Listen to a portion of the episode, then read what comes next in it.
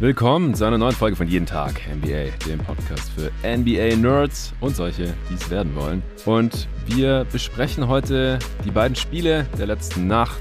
Allerdings äh, halten wir es da kurz, denn äh, beide Serien waren schon so ein bisschen vorentschieden beim Stand von 3 zu 1. Und es hat sich auch jeweils der Favorit durchgesetzt heute Nacht. Letztendlich bei den Warriors gegen die Nuggets war es ein bisschen knapper. Die Nuggets haben sogar äh, über weite Strecken des Spiels geführt. Am Ende haben sich die Warriors den Heimsieg und damit auch den Einzug in die zweite Runde aber nicht mehr nehmen lassen. 102 zu 98 für die Dubs. Und auch die Bucks stehen jetzt in der zweiten Runde und das ist auch das erste Matchup, das jetzt schon safe feststeht. Bucks gegen Celtics nachdem Milwaukee heute Nacht 116 zu 100 zu Hause im fünften Spiel die Bulls schlagen konnte. Ich habe die äh, Celtics-Seite dieses Matchups ja schon mal gepre-previewed mit dem äh, David in der Supporter-Folge vor ein paar Tagen, nachdem die Celtics die Nets rausgekegelt hatten. Heute habe ich für die Preview die endgültige Preview und die Bugs-Seite hier den Jonathan Hammerer am Start. Hey Jonathan. Guten Morgen. Morgen. Wir werden außerdem noch ein paar Supporter-Fragen beantworten, denn ich denke, das wird nicht so super lang dauern, beziehungsweise werden wir jetzt nicht mehr so viel Zeit drauf verwenden, diese beiden Spiele hier zu recappen, denn so viele neue Erkenntnisse gab es da jetzt nicht. Die Serien sind durch und ich denke auch über die Bucks sowie die Warriors haben wir heute nicht so viel Neues äh, gelernt, was hier nicht in den letzten zwei Wochen schon zur Genüge über diese beiden Teams sowie diese beiden Serien auch im Pod äh, besprochen wurde. Ja, erstmal Jonathan, ich äh, stelle dir die Frage, obwohl ich die Antwort wahrscheinlich schon kenne, wie geht's dir in diesem Morgen? Also mir geht's erstmal sehr gut, auch wenn man es Boah, wenn es zu erwarten war, bin ich jetzt erstmal erleichtert, dass man jetzt in die zweite Runde gekommen ist. Auch so einfach sah er nach den ersten beiden Spielen jetzt nicht wirklich gut aus, aber ich bin auf jeden Fall froh, dass man da noch die Kurve bekommen hat und dann die Bulls, wie man es erwarten konnte, oder wie ich es zumindest erwarten habe, relativ dominiert hat. Ja, äh, ich hatte ja einen Sweep erwartet, aber letztendlich war es dann doch der Gentleman Sweep, den du ja, glaube ich, auch getippt hattest hier im Pod, oder? Ja, ich hatte einmal Shotmaking von DeRozan mit einberechnet. ja, aber es war ja letztendlich nicht mal nur nur das, ja. sondern, ach, ich, ich glaube, wenn die Bucks in den ersten beiden Spielen so gespielt hätte, hätten wie in den letzten drei, dann hätten die Bulls auch dieses eine Spiel nicht gewonnen. Mhm. Ich meine, da haben die mit vier Punkten gewonnen, äh, unter anderem, weil sie, äh, ich glaube, 50 Prozent ihrer Dreier getroffen haben auch und so. Also da kam schon einiges zusammen. Dann gab es ein paar Adjustments von Coach Bud und äh, man hat die Serie relativ schnell zu Ende bringen können. Obwohl Chris Middleton sich ja verletzt hat, das ist auch jetzt natürlich neu dazugekommen, seit wir hier vor zwei Wochen ungefähr die Preview zu dieser Serie aufgenommen haben. Wie fühlst du dich mit der Middleton-Verletzung so als Bucks-Fan? Ist natürlich scheiße. Er hat jetzt im Anfang der Playoffs noch Ende der Regular Season nicht so gut gespielt, dass man es sofort bemerken sollte, aber dieses mhm. Playmaking und Tough Shot Making von ihm fehlt natürlich. Ähm, jetzt nicht gegen die Bulls, aber vor allem gegen die Celtics glaube ich schon, dass das ein großer ähm, ja, Ausfall sein wird, den die Bucks auch erst merken werden. Ja, das denke ich auch. Ja, wie sich das dann äh, eventuell auf die Serie gegen die Celtics auswirken wird, dazu kommen wir gleich. Erst gibt's kurz Werbung vom heutigen Sponsor. Aktuell brauche ich für den Playoff Grind ja besonders viel Energie. Nachts aufstehen, Games live schauen, morgens aufnehmen und möglichst auch noch was erzählen, das viele Leute interessant finden dann den Pott raushauen, danach Sport und was halt sonst noch so alles ansteht. Vielleicht geht es bei euch ja ähnlich stressig zu oder ihr steht unter Leistungsdruck. Da ist es wichtig, einen gesunden Lebensstil mit vollwertigen und gesunden Lebensmitteln zu führen und die tägliche Nährstoffversorgung gegebenenfalls auch noch zu unterstützen.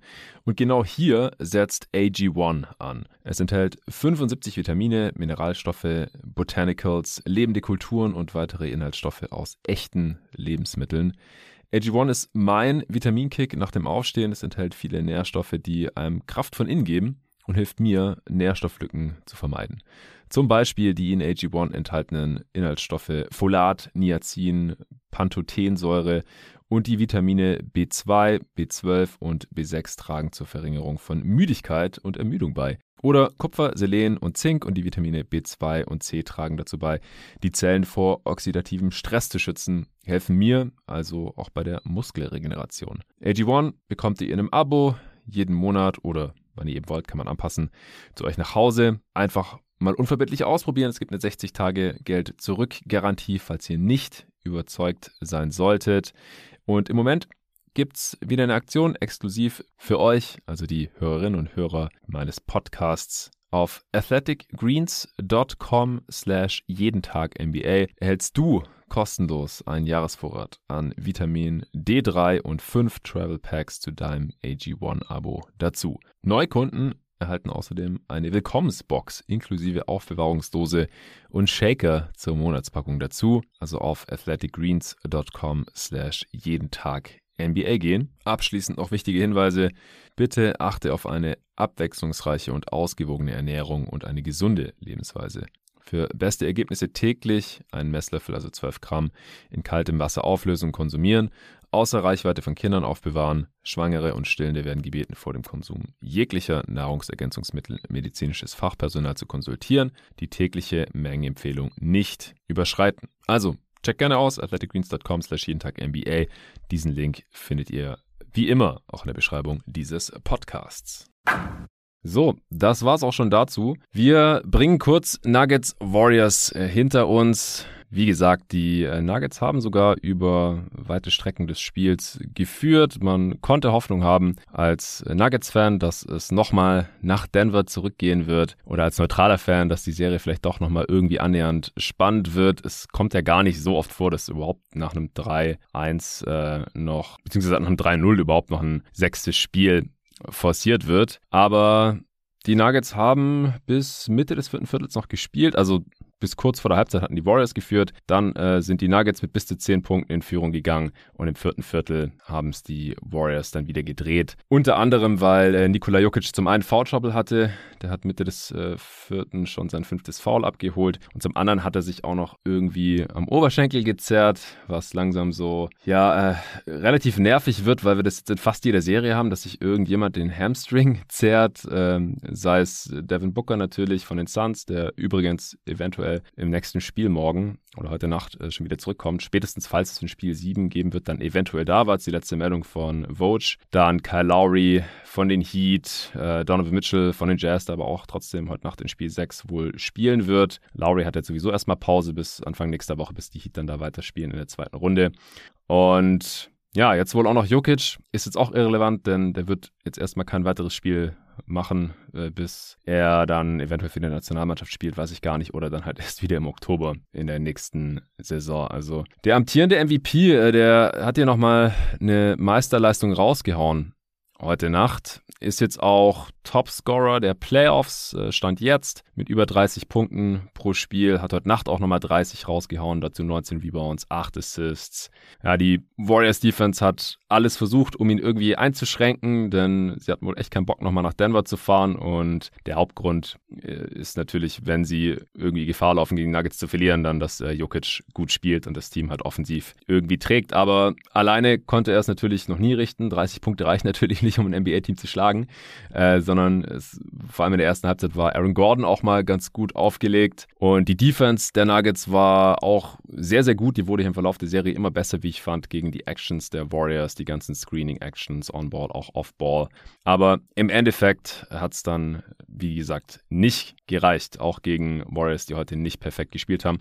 Du hast das Spiel auch gesehen. Du hast jetzt vorhin spontan äh, zugesagt, dass du mit mir hier drüber quatschen äh, wirst kurz. Was, was ist dir denn jetzt so ins Auge gesprungen, als du Nuggets Warriors heute gesehen hast? Ähm, ja, also die Nuggets haben letztendlich relativ, ja, also die Serie relativ deutlich verloren, aber ich finde trotzdem, ihnen kann man auch ein Kompliment machen. Sie haben im Laufe der Serie, finde ich zumindest, sehr gute Adjustments getroffen. Wie du schon gesagt hast, haben sie defensiv die Actions der Warriors immer besser verteidigen können. Hm. Ähm, da hat es noch ein bisschen an der individuellen Klasse gefehlt defensiv. Also gerade fand ich auch, jetzt nicht nur Jokic, sondern auch die ganzen Wings und Guard-Defender haben da immer wieder defensive Breakdowns zugelassen. Aber ich fand zum Beispiel offensiv ähm, hat man jetzt halt im Laufe der Serie Jokic immer mehr oder immer öfter in Bewegung eingesetzt. Das waren jetzt nicht mehr diese sturen Post-Ups, sondern gerade heute war es halt sehr viel im Pick and Roll, dass dann Jokic so an die Freiwurflinie oder an die Dreilinie gepoppt ist und daraus dann Plays gemacht hat. Halt ein bisschen mehr in Bewegung, dass das auch nicht mehr ganz so einfach für die Warriors zu verteidigen war. Und das haben die also solche kleine Adjustments haben die Nuggets halt oft getroffen. Deswegen finde ich, kann man da auch zum Beispiel Coach Malone durchaus ein Kompliment machen, dass auch diese Serie, auch wenn sie letztendlich verloren gegangen ist, gut gecoacht hat. Aber ja, letztendlich war es einfach ein Klassenunterschied außerhalb von Jokic, dass die Nuggets dann niemanden wirklich hatten, der es auf hohem Niveau in den Playoffs performen konnte.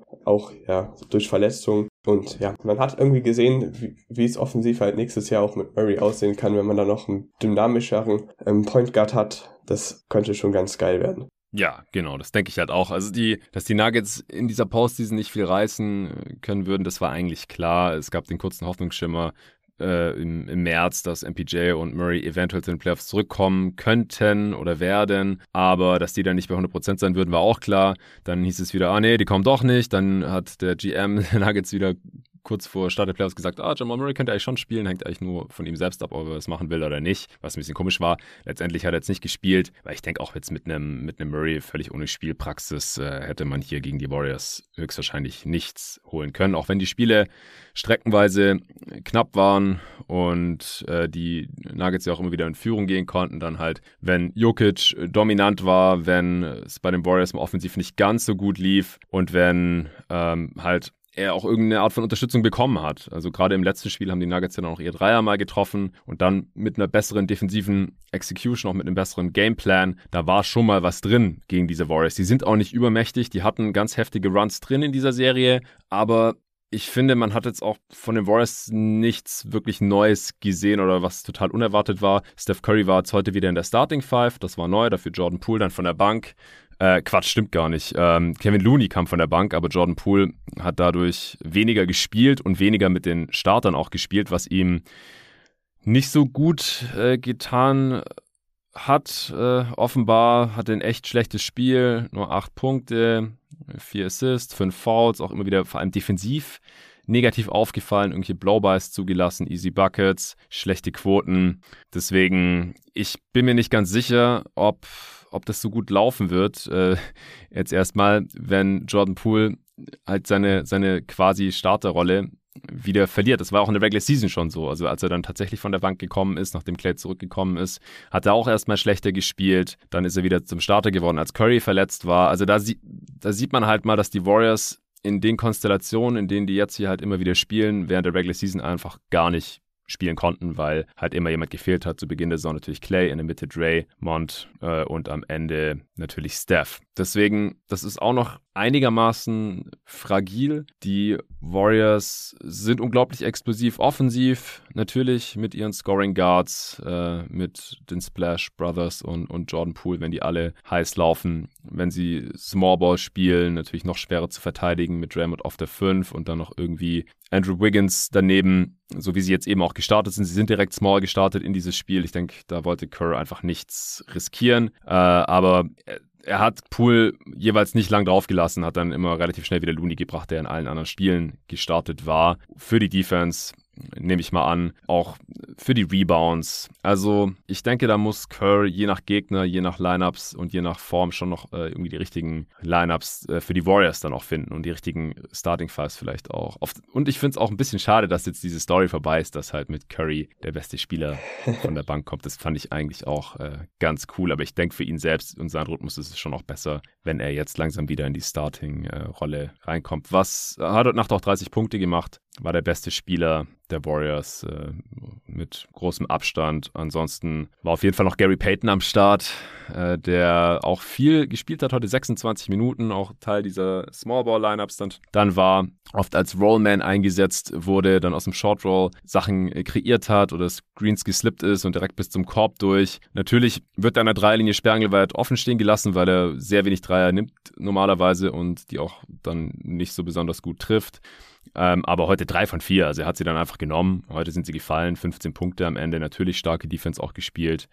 Ähm, gegen Bones Highland unter anderem, der 0 von, 0 von 6 aus dem Feld war. Ja, das waren so die, die besten äh, Warriors heute, würde ich behaupten. Hast du noch irgendwas zu den Warriors? Hast du jetzt irgendwas aus der Serie mitgenommen für die restlichen Playoffs oder hat dich irgendwas überrascht? Ähm, ja, so nochmal kurz zu diesem neuen Deathline-Up, wie man immer es nennen will. Also es sah offensiv mhm. schon sehr potent aus, aber ich finde, man hat heute halt gemerkt, oder auch jetzt generell so in den letzten Spielen ist mir das ein bisschen mehr aufgefallen, dass wenn man halt ähm, oder wenn Draymond halt On-Ball relativ aktiv verteidigen muss, zum Beispiel gegen Jokic, dass dahinter halt ein bisschen die Help-Defense fehlt. Also das könnte jetzt auch vielleicht gerade gegen ein bisschen potentere Offensiven, die mehrere Waffen haben, glaube ich, schon defensiv schon etwas zum Problem werden, dass wenn halt ähm, Draymond aus dieser Helper-Rolle irgendwie ein bisschen aus, von den Offensiven rausgenommen werden kann, dass das dahinter halt defensiv ein bisschen anfällig ist ist natürlich weiterhin offensiv total crazy und ist auch schwer zu verteidigen, aber das, darauf könnte man in weiteren Serien ein bisschen ein Auge drauf haben. Ja, definitiv. Ja, und ansonsten nochmal abschließend zu den, zu den Nuggets. Aaron Gordon heute in der ersten Halbzeit echt aggressiv unterwegs gewesen, auch früh mit äh, Draymond Green aneinander geraten, äh, weil er ihn erst umgehauen hat, dafür einen Charge gepfiffen bekommen hat, hat er aber trotzdem noch über Draymond drüber gestopft und was zu ihm gesagt. Äh, das fand Draymond natürlich nicht so cool, hat ihn direkt mal festgehalten, gab es einen Tag für Gordon, äh, und in der ersten Halbzeit hat Gordon 15 Punkte rausgehauen. Also das, das kann er natürlich schon mal machen. Immer schön gecuttet, äh, aggressiv zum Korb gezogen und so. Der Dreier ist, ist trotzdem nicht gefallen, heute 0 von 4. Aber in der zweiten Halbzeit dann halt komplett abgemeldet, keinen einzigen Punkt mehr gemacht. Jeff Green mal wieder 1 von 5. Der hat einfach nicht mehr das Niveau äh, eines Starters in den Playoffs. Uncle Jeff, äh, es tut mir echt leid. Dann, äh, ja, Barton und Morris jeweils noch 14 Punkte gemacht. Und DeMarcus Cousins, oh, den müssen wir auf jeden Fall noch erwähnen. Der hat ja 15 Minuten gespielt, weil Jokic auch Foul Trouble hatte, wie gesagt. Und in diesen 15 Minuten hat DeMarcus Cousins sein Playoff Career High aufgestellt mit 19 Punkten. Das war unfassbar, oder? Ja, also 19 Punkte war sein Playoff Career High. Ja, ja, das, das haben die im Broadcast gesagt bei TNT. Ja, tatsächlich. Hätte ich auch nicht gedacht, aber der hat ja bei den Kings nie Playoffs gespielt. Ja, ja. Und dann war halt stimmt, stimmt. Äh, bei den Clippers, bei den Warriors, äh, hat er halt immer irgendwelche Bankminuten abgerissen. Mhm. Und da hat er ja auch nicht so viel gescored. Letztes Jahr bei den Clippers hat er wahrscheinlich davor sein vorheriges Career High aufgestellt, ja. mal mit 17 oder sowas. Ja, aber der hat gemasht halt im Post, gerade gegen Smallball, äh, aber auch gegen Looney. Also, ja, Cousins ist einfach ein äh, talentierter und explosiver Scorer nach wie vor. Auch äh, nach seinem Achillessehnenriss jetzt. Natürlich nicht mehr so athletisch. Aber er nimmt halt auch die Jumper und wenn er heiß ist, dann fallen die natürlich auch mal rein. Heute zwei von drei Dreier, ein paar Mal aus der Midrange. Und wie gesagt, im, im Post hat er natürlich den Körper, um, um sich da immer irgendwie Platz zu verschaffen, hat den Touch. Das war, war schon ganz geil anzusehen und hat die Nuggets halt auch im Spiel gehalten, während Jokic halt auf der Bank sitzen musste. Ja, nee, aber wie gesagt, grundsätzlich kam, es kam in der Serie jetzt genauso, wie man es erwarten konnte, wenn Curry fit war. Mein Tipp war auch Warriors in 5 gewesen. Es gab da jetzt relativ wenig Überraschungen. Ich glaube, wir haben da jetzt eigentlich auch alles zugesagt. Nuggets einfach ohne Murray und Porter zu schwach, um, um hier irgendwie eine ernsthafte Chance zu haben. Wir haben mal wieder Jokic's äh, ja, defensive Unzulänglichkeiten in den Playoffs gesehen.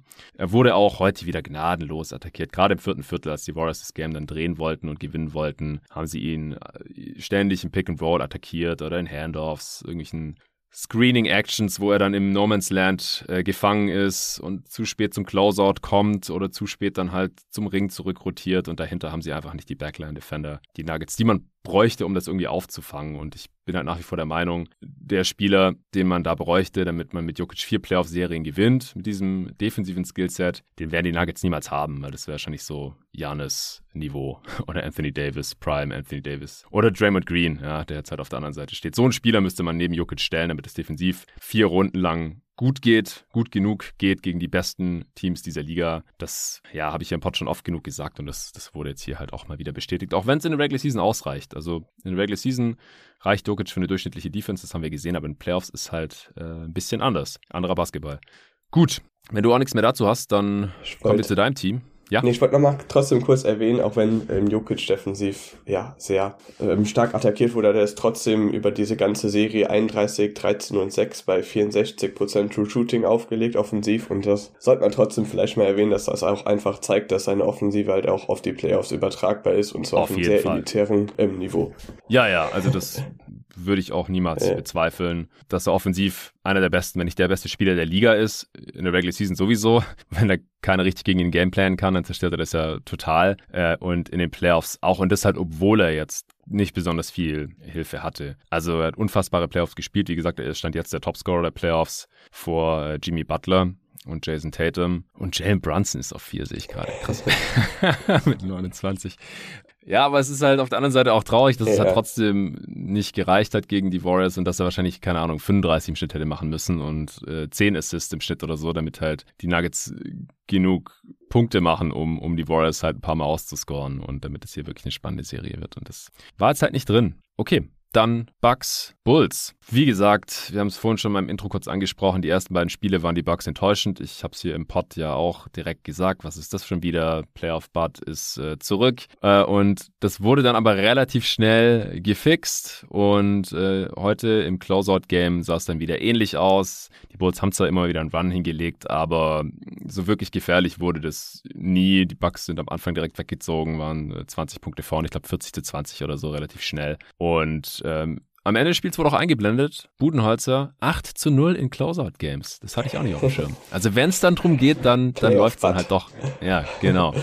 Das muss man ihm wirklich zugute halten. Aber zu Beginn hat er schon so ein bisschen an die letzten Jahre, hat die schlechten Serien oder Spiele der letzten Jahre erinnert, oder? Ja, also ich fand, ähm, defensiv hat man dann zwar auch ähm, in dem dritten Spiel ein paar Änderungen gemacht, aber ich fand es defensiv eigentlich really auch in den ersten beiden Spielen okay, aber es war halt offensiv ja. wieder absolut schlecht. Ja die Bugs haben es ähnlich wie gegen die Nets letztes Jahr schon wieder nicht hinbekommen, irgendwie Spacing aufs Feld zu bringen. Also das waren dann ganz komische Sachen, wie ähm, die Bulls haben ja relativ oft gedoppelt und dann hat man so jemand wie Javon Carter One Pass Away da halt hingestellt und ja, das das ist halt jetzt nicht wirklich was, was den Bulls wehtut. Und das hat man dann auch ähm, zu Game 3 umgestellt, dass man dann halt ähm, oft mit Drew Holiday oder Allen ähm, One Pass Away, also die Bulls haben eigentlich immer relativ oft One Pass Away halt im, zum Beispiel Janis im Post gedoppelt und da hat man die halt gehabt und was man dann auch gemacht hat, ist, oder was die dann gemacht haben, ist halt auch relativ viel attackiert dann ähm, diesen Space und nicht nur Dreier genommen, wodurch dann auch mehr Dreier quasi heraus, oder bessere Dreier herausgespielt werden konnten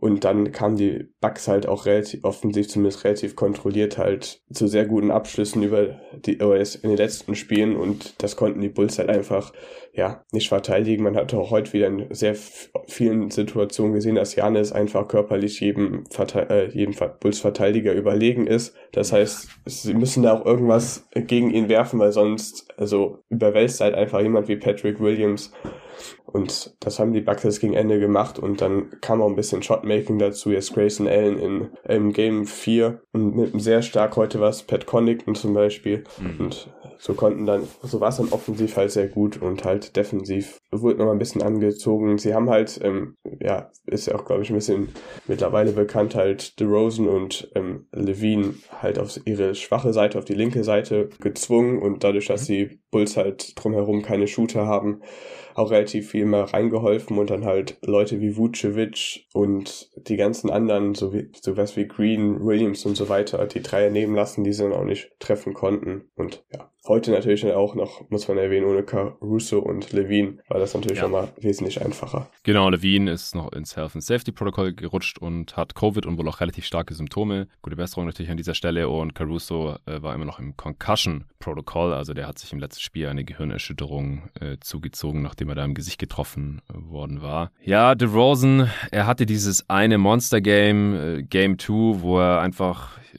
immer in seine Spots gekommen ist. Die, die Bugs haben geswitcht und er hat einfach über jeden drüber geschossen. Und danach gab es eben diese defensiven Adjustments, das ist ja gerade schon angesprochen. Es wurde einfach, er wurde so verteidigt wie, wie Harden vor ein paar Jahren schon. Also einfach, dass der Gegner sich, sein Gegenspieler, sein On-Ball-Defender sich wirklich so hingestellt hat, dass er auf gar keinen Fall über rechts gehen kann. Und ihm wurde die linke Seite komplett aufgemacht. Das ist halt seine schwache Seite, da konnte er dann nichts mehr machen. Und er wurde sehr viel mehr gedoppelt und weil die Bulls viel zu wenig Shooting im Team haben. Sie haben in der Regular Season ja schon, äh, ich glaube, die wenigsten Dreier genommen oder die zweitwenigsten. Das hatten wir vor der Serie auch schon angesprochen. Und die Bucks laden die Gegner sowieso schon dazu ein, Dreier zu nehmen. Äh, vor allem die schlechten Shooter halt ganz extrem. Und die Bulls haben viele schlechte Shooter und die haben dann jetzt auch geballert. Die haben auch heute wieder über 50 Dreier genommen. Also das war im ersten Spiel ja auch schon so, äh, dass, dass die, vor allem die, die Stars der Bulls da zusammen, weiß ich nicht mehr, also ich glaube Levine und Wutsch haben beide 10 Dreier oder mehr genommen im ersten Spiel. Dann im zweiten Spiel haben sie die Dreier, diese Einladung nicht mehr so sehr angenommen. Das war auch noch ein, Faktor, fand ich, in Spiel 2 und haben dafür bessere Zweier rausgespielt, gerade halt auch DeRozan. Und deswegen dann am Ende ja knapp gewonnen und die drei, die sie da genommen hatten, die haben sie dann auch gut getroffen. Und heute wieder war es eher so, ja gut, äh, wir haben ja wahrscheinlich eh keine Chance mehr. Äh, Levine spielt auch nicht mit, Caruso auch nicht und dann ähm, müssen hier jetzt Javonte Green und Ayodesumu starten. Und deswegen, ja komm, wenn wir hier offene Dreier haben, dann chucken wir die einfach gerade, äh, äh, wer ist der? White hat Kobe White hat 13 Dreier genommen, zum Beispiel. Vucevic hat auch wieder 9 hochgejagt. Patrick Williams 4 hat auch 7 davon getroffen. Aber die Bulls insgesamt 52 Dreier genommen und das ist für so ein schlechtes Shooting-Team halt unfassbar. Unter 30 Prozent davon getroffen und da da gewinnst du halt dann keinen Blumentopf äh, mit. Es war allgemein in der Serie ja so ein bisschen die knacken die Bulls das äh, 100er Offensivrating Challenge und äh, sie haben über die Serie ein Offensivrating von 95. Das ist mit so riesigem Abstand das schlechteste gerade von allen 16 Playoff-Teams. Das ist richtig krass. Also im Umkehrschluss da natürlich auch die Bucks dann äh, mit der besten Playoff-Defense. Die Bucks jetzt auch mit dem besten Net-Rating von allen Teams. Also es war die, die einseitigste Serie, trotz diesem einen Sieg der Bulls, den ich natürlich auch äh, Arne hier sehr, sehr gegönnt habe. Aber ich finde, man hat schon wieder gesehen, dass DeRozan in den Playoffs relativ schnell an seine Grenzen stößt. Man macht halt ein Adjustment gegen ihn und dann ist Feierabend. Da hat er, also der hat einfach keine Lösung mehr gehabt. Der hatte auch heute wieder sehr wenig Würfe genommen und äh, was hat er gehabt? Am Ende elf Punkte. Spiel 4 war es, glaube ich, auch nicht mehr, oder war das Spiel 3? Also, wie hast du jetzt hier DeRozan erlebt gegen deine Bugs? Ja, also ich fand, man hat eindeutig gesehen, dass er so als erste Option gerade gegen so Verteidiger wie Holiday ähm, relativ schnell an seine Grenzen kommt. Ich finde, man hat Ja, das trotzdem, kommt dazu, stimmt. Sie haben halt so yeah. einen der besten Playoff-On-Ball-Defender überhaupt gegen ihn, ja. Nee, also man hat trotzdem gesehen, dass er halt ähm, immer noch dieses Tough-Shot-Making-Element hat, aber letztendlich war es dann auch gerade in seiner ähm, mit Kom in Kombination mit seiner Angreifbarkeit in der Defensive ähm, ja es wird halt immer schwierig in den Playoffs, glaube ich. Also ich kann es mir schon vorstellen, dass es vielleicht irgendwie klappt, wenn er halt ein bisschen mehr Unterstützung offensiv hat, vielleicht auch noch ein Playmaker, vielleicht hätte der Ball wirklich ähm, geholfen, halt ihn und seine Spots besser zu bringen, weil jetzt so konnten, well, mit den ganzen Verletzungen konnten die Bucks sich halt auch schon sehr stark auf ihn konzentrieren und er war halt die einzige offensive ähm, Kraft der Bulls. Das sollte man vielleicht auch noch im Hinterkopf behalten, wenn man jetzt diese Playoffs bewertet. Aber man hat halt eindeutig gesehen, dass er jetzt nicht dieses Level, das er in der Regular Season hat, hatte, auf die Playoffs 1 zu 1 übertragen kann. Ja, das ist definitiv so. Er hatte jetzt in diesen fünf Spielen Offensivrating von 95 und das ist das Schlechteste von all seinen Playoff-Saisons. Von allen. also, da hat sich einfach nichts verändert. Es tut mir echt leid. Klar, er ist, war in der Regular Season, war der super geil.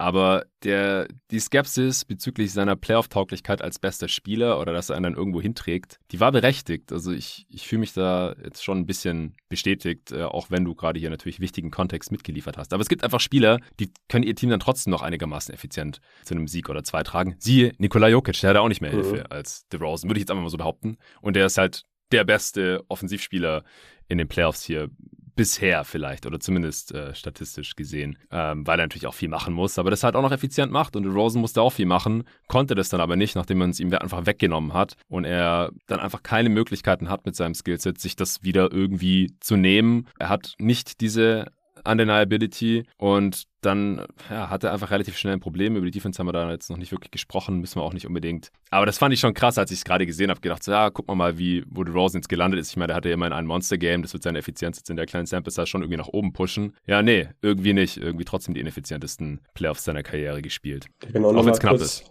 Genau, ähm, man hat auch gesehen, dass die Bugs ganz groß auf dem Scouting-Report hatten, halt nicht bei seinen Jumpern ähm, zu springen. Also sie haben eigentlich immer vom Boden contestet und so hat er zum Beispiel auch in der Regular Season immer relativ ähm, viele Freiwürfe gezogen und das hat man auch halt gesehen, dass, dass ihm ein bisschen Schwierigkeiten bereitet hat, dass er da halt auch jetzt nicht zu einfachen Punkten an der Linie kam. Also dass er halt mit seinen Pumpfakes irgendwie Defender in die Luft bekommen hat und dann halt einfach das voll gezogen hat. Das war halt auch wieder so ein kleiner Punkt, ja, dass der Scouting, wenn man halt gegen DeRozan relativ gut scoutet und das dann halt auch im Spiel umsetzt, dass er halt ja große Probleme bekommt, irgendwie eine effiziente Offense zu spielen. Das war jedes Jahr so bisher ja. Äh, in seiner Karriere. jedes Jahr geht die Freiwurfrate in den Playoffs runter. Dieses Jahr auch wieder von 39 auf 33 Prozent. Über der Karriere von 40 auf 36 Prozent ist jetzt natürlich nur ein Faktor. Dann, äh, er nimmt einfach nicht gerne Dreier. Hat man jetzt auch wieder gesehen. Er hätte ja quasi in jedem Angriff fast einen nehmen können. Hat in der ganzen Serie jetzt neun genommen, keinen davon getroffen. Ähm, wurde natürlich auch zu Turnovers äh, gezwungen. Klar, also er ist trotzdem Topscorer der Bulls gewesen mit über 23 Punkten pro Spiel, 6 Rebounds, 4 Assists. Aber 40% aus dem Feld, 48% True Shooting, das ist echt schlecht. Vucevic auch unter 50% True Shooting, das ist ja auch so ein Kandidat, wo ich mir wieder sage, ich bin mir aber nicht sicher, wie weit man mit so einem Spieler als Stütze des Teams in den Playoffs kommt. Und ich finde, auch da hat man halt wieder seine Probleme gesehen. Er ja, hat halt auch nicht diese Undeniability Richtung Ring, hat ganze fünf Freiwürfe gezogen in der, in der Serie. Ach nee, warte mal, da fehlen noch die Stats von heute. Auch bei DeRozan fehlen noch die Stats von heute Nacht. Die, das braucht immer eine Weile, bis es drin ist. Aber DeRozan hat heute auch keinen Dreier genommen. Das heißt, die Statistik stimmt. Aber er wird am Ende auch kein Freiwurf. Vucevic auch kein Freiwurf, dann stimmt's. Vier von fünf Freiwürfen.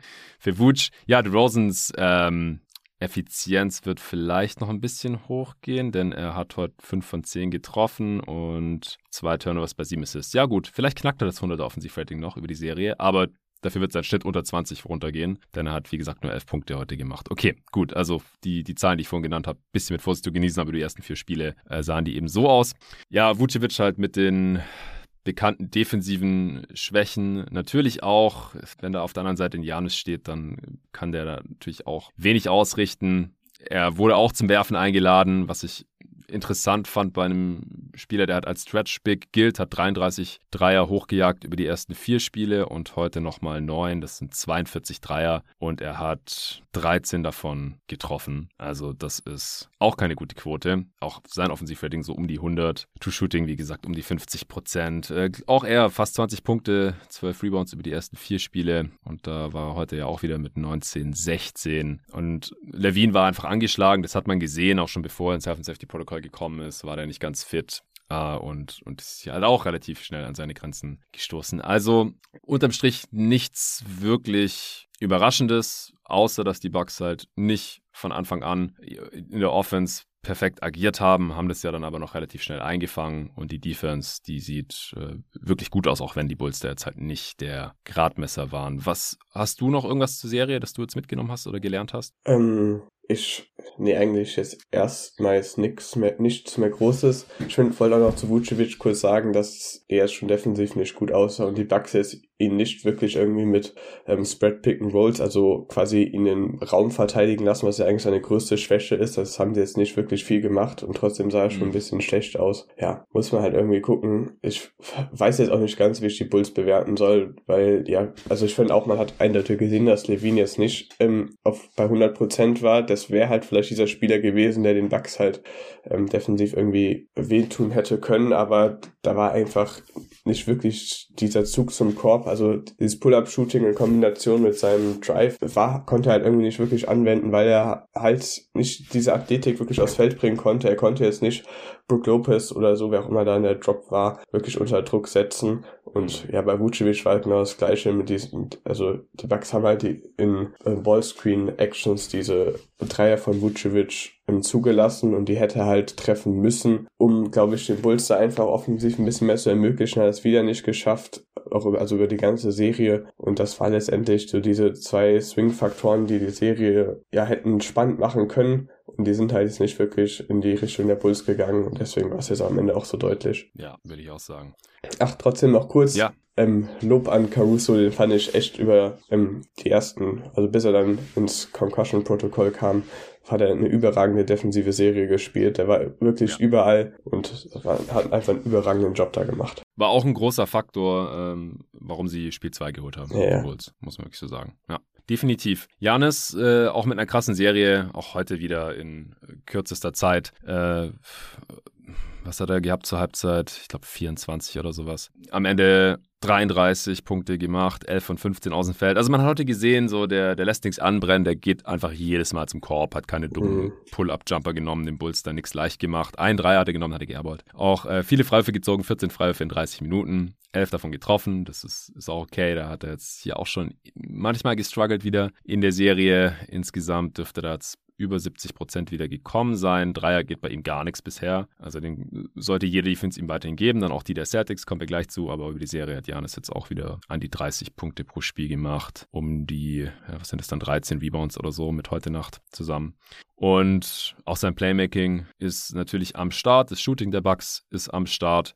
Aber die große Frage ist, reicht das jetzt auch erstmal wahrscheinlich über weite Strecken oder die gesamte Serie dann ohne Chris Middleton, der in vergangenen Jahren ja den Celtics immer am meisten wehgetan hat, wie David hier schon Anfang der Woche betont hat, äh, mit äh, Game-Winnern und dergleichen mehr. Die haben ja vor drei Jahren, als hier die erste Saison jeden Tag NBA gecovert wurde, damals in den Playoffs auch schon gegeneinander gespielt. Äh, auch damals ähm, hat dann Al Horford Janis übernommen. Damals war noch Kyrie mit dabei. Die Celtics haben, haben die die ersten beiden Spiele sogar gewonnen? Auf jeden ja, Fall. Das erste nur. Das allererste. Hat Paul Pierce gesagt, it's over. Und dann Ja, ich weiß auch noch, dass die da Janis am Anfang ganz gut im Griff hatten und dass dann Butter auch ein paar Adjustments gemacht hat. Janis mehr aus der Bewegung gekommen ist und, und dann auch besser finishen konnte, besser an hochprozentige Spots gekommen ist gegen die Defense der Celtics. Und dann hat ja auch Kyrie irgendwann das Spielen so ein bisschen eingestellt, äh, weil er da dann äh, gedanklich wahrscheinlich schon mit einem Bein äh, aus Boston weg war, was ihm die Celtics-Fans ja auch bis heute vorhalten. Jedenfalls Rematch in der zweiten Runde, zweiter Seed gegen dritter Seed, das heißt, die Celtics haben Heimrecht. Was sind jetzt so die großen Fragen, die dir durch den Kopf schwirren oder die Hauptfaktoren für diese Serie, seit bekannt ist, dass die Bucks gegen die Celtics ran müssen, was jetzt auch schon einige Tage der Fall ist, dass es äh, nicht wieder die Nets werden wie letztes Jahr. Hm, mir sind erstmal so ein paar bigger oder eine große bigger Picture ähm, Frage durch den Kopf gegangen und zwar glaube ich, dass die Serie relativ viel über Janis aussagen wird, ob er jetzt halt wirklich mhm. dieser beste Spieler der Welt ist, weil ich finde zumindest diese Celtics Defense ist relativ nah an der perfekten Defense, die man halt gegen Janis haben kann, mit halt ähm, ja, einem guten, großen Verteidiger gegen ihn, wahrscheinlich so jemand wie Al Horford und dahinter trotzdem noch ähm, verschiedenste Ring Protector, sehr viele lange, athletische, starke Ring Defender, die gut helfen können. Und wenn Janis dieser Serie wirklich seinen Stempel aufdrücken kann und offensiv ähm, ja, seine Leistung einfach abrufen kann, kann man jetzt, glaube ich, ähm, ja, ohne schlechtes Gewissen einfach sagen, dass er dann wahrscheinlich der beste Spieler der Welt sein wird oder ist. Und mhm. das finde ich einfach, darauf freue ich mich echt, das zu beobachten. Und ja, auf jeden ja. Fall. Ich will kurz was dazu sagen. Und zwar, ich hatte ja KD auf 1 für meine Top 10 äh, Playoff-Spieler äh, mit Nico ein paar Wochen vor Start der Postseason äh, gepackt und Janis auf zwei, weil aus ähnlichem Grund eigentlich, ähm, dass wir halt von Janis noch nicht gesehen haben, dass er gegen jede Art von Defense und über jede Serie einer gesamten Postseason offensiv dominieren kann, weil das hat er letztes Jahr gegen die Nets einfach nicht gemacht und gegen die Hawks war er dann auch verletzt. Äh, von daher ist er das noch so ein bisschen schuldig und die Suns waren einfach nicht so ein schweres Matchup von den Defendern, die sie für ihn haben. Also sie hatten halt Aiden und dann halt niemanden mehr gegen Aiden. Also Aiden hat auch einen soliden Job gemacht, aber wenn der saß, hat Janis halt irgendwie 85 Prozent aus dem Feld getroffen oder sowas. Und das ist gegen die Celtics definitiv nicht möglich und wenn man sich halt nochmal vor Augen führt, wie er sich teilweise letztes Jahr gegen Black Griffin schon schwer getan hat, wird das auf jeden Fall ein interessanter Gradmesser für ihn. Und die Celtics haben halt gerade schon meine Nummer 1 ausgeschaltet, hier KD in den Playoffs, äh, relativ spektakulär und auf eine Art und Weise, wie ich es niemals erwartet hätte, dass es möglich ist. Und Janis ist ein ganz anderer offensiver Spielertyp, der will nicht in der Midrange an seine Spots kommen und von da dann seine Jumper einnetzen, äh, sondern der will halt in die Zone und zum Korb und muss oft gefault werden. Und wenn die Celtics das halt auch noch hinbekommen, einigermaßen einzudämmen, ich meine, ganz stoppen wird man, wird man Janis nicht können. Vor allem nicht in der Form, wie KD dann teilweise gestoppt wurde. Weil ich glaube, Janis wird einfach nicht aufhören. Der macht halt weiter und weiter und weiter. Und äh, wenn er am Ende fünf Charges hat, so, dann fliegt er vielleicht raus, weil er Foul Trouble hat oder so, aber nicht, weil er keine Würfe mehr genommen hat oder irgendwie klein beigegeben hat. Also das wird auch super, super interessant zu sehen. Das wird ein Charge-Battle zwischen Janis und Smart. ja, genau. Oh Gott. Ja, genau. Also ich, ich glaube auch, dass, also man hat ja schon in der re regulären Saison gesehen, wie gut diese Celtics-Defense ist, aber das war natürlich jetzt nochmal, also für mich zumindest ein großer Wow-Effekt, wie stark sie sind und hat mir ehrlich gesagt auch viel mehr Angst jetzt gemacht. ähm, halt einfach zu sehen, wie ja krass sie die beiden Stars da rausgenommen haben und vor allem waren das ja eigentlich immer, also auch Irving und ähm, und Durant waren, sind ja zwei Stars, von denen man immer gesagt haben, die kannst du perfekt verteidigen. Die machen trotzdem irgendwie ihre Würfe, aber das haben sie halt hier jetzt absolut nicht gemacht. Und das war auf jeden Fall eine sehr beeindruckende Leistung. Ich glaube trotzdem, dass ähm, ja quasi die Bucks ein paar Sachen ein bisschen anders machen oder anders einfach einen anderen Kader haben, dass das nicht so ganz so einfach wird. Erstens haben die Celtics ähm, die beiden halt sehr physisch verteidigt und halt da immer durch ihre, äh, aus ihren Spots rausgebracht und auch so ein bisschen halt ja, es ihnen ungemütlich gemacht. Ich glaube, das kann man jetzt gegen die Bucks nicht so gut machen.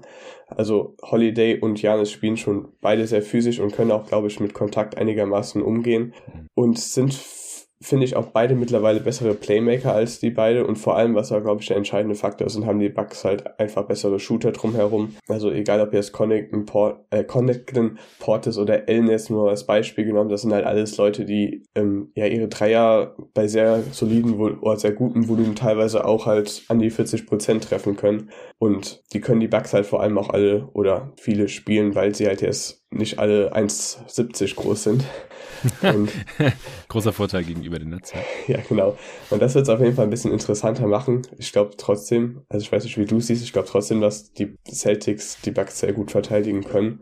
Gerade weil ja. es auch, ähm, ich nehme einfach mal an, dass Middleton jetzt die Serie nicht eingreifen wird. Es wurde ja gesagt, also ich glaube, jetzt mittlerweile war es ja vor einer Woche, wurde es gesagt, dass es in zwei Wochen re-evaluated wird. Es gab so einen lokalen Radioreporter von den Bucks, der hat ähm, gesagt, dass es wahrscheinlich drei bis vier Wochen dauert. Also er wird wahrscheinlich, wenn er es gegen Ende eingreifen können, und dann ist ja immer so die Frage, ob man den erst einfach so mitten in die Serie ist, wenn es vielleicht schon eine Elimination ist, einfach äh, Game ist einfach reinwirfen. Deswegen würde ich den jetzt zumindest heute mal einfach mal für die ganze Serie raussehen. Ja. Und dann fehlt den Bucks einfach dieses Tough Shot Making, also jemand, der einfach trotz perfekter Defense irgendwie seinen Wurf losbekommt und ihn rein macht. Das ist jetzt nicht wirklich mhm. die Stärke von Holiday und Janis. Ja, und deswegen, ja, also es wird, glaube ich, offensiv für die Bucks eine sehr schwierige Serie. Ja, das, das kann ich mir auch sehr gut vorstellen. Äh, das würde es für jedes Team gegen diese Celtics Defense. Ich glaube halt, dass Janis wenn nicht der, dann einer der undeniablesten Spieler der Liga gerade ist. Und deswegen bin ich da, wie gesagt, sehr, sehr gespannt. Aber er kann es nicht alleine richten. Das ist ja ähnlich wie äh, ja. mit Jokic zum Beispiel jetzt in Denver oder so. Es müssen natürlich die Dreier fallen. Die Bucks haben da besseres Personal, als es die Nets hatten, die auch sehr viel weniger Dreier einfach genommen haben, als es die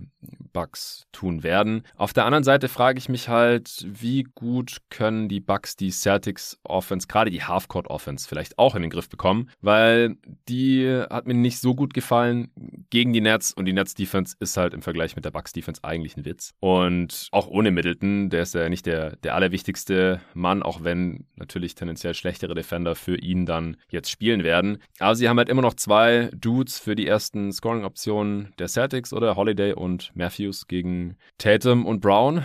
Würdest du das auch so sehen? Ähm, ja. Und wer verteidigt da wen? Was ähm, ich glaube, das ist auch ähnlich wie bei den Bulls, kann man da relativ viel wechseln. Das Ding ist halt, dass, ähm, ja, Matthews ist einfach der bessere 1 gegen 1 Verteidiger, so in der Isolation, der ein bisschen langsamer ist und ein bisschen schlechter über Screens drüber kommt. Mhm. Und deswegen kann ich mir schon vorstellen, dass er gegen Brown gestellt wird und ähm, Holiday gegen Tatum. Man muss natürlich beachten, dass Holiday halt offensiv eine sehr hohe Last tragen wird und auch tragen muss, um irgendwie ähm, zu, gegen diese Defense zu scoren.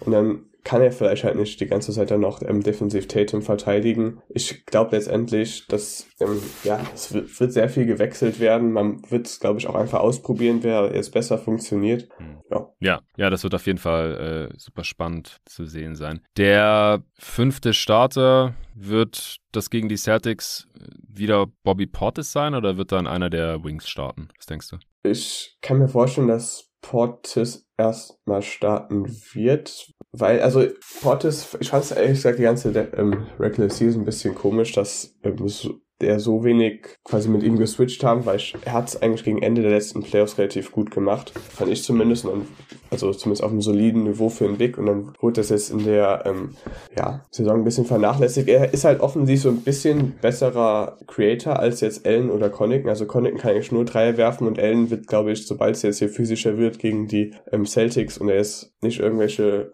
ja, G-League Bulls ihn verteidigen, auch große Probleme haben, irgendwie in die Zone zu kommen und dann hast, ist halt halt mit Portis schon wichtig, der so einen Körper hat, der mal in den Post gehen kann und dann sich selbst einen Wurf kreieren kann und auch so ein bisschen ja, einfach die Defense unter Druck setzen kann, sehr aktiv am offensiven Brett ist und einfach auch diese ähm, ja, Intensität einfach matchen kann, glaube ich, dass man mit ihm erstmal startet, ist natürlich, ja, muss man ein bisschen gucken, inwiefern die Celtics ihn dann defensiv attackieren können. Wenn das jetzt Überhand nimmt, kann ich mir auch vorstellen, dass dann in der Serie ein Lineup-Change jetzt zu Connecten zum Beispiel kommt, der defensiv einfach ein bisschen besser ist.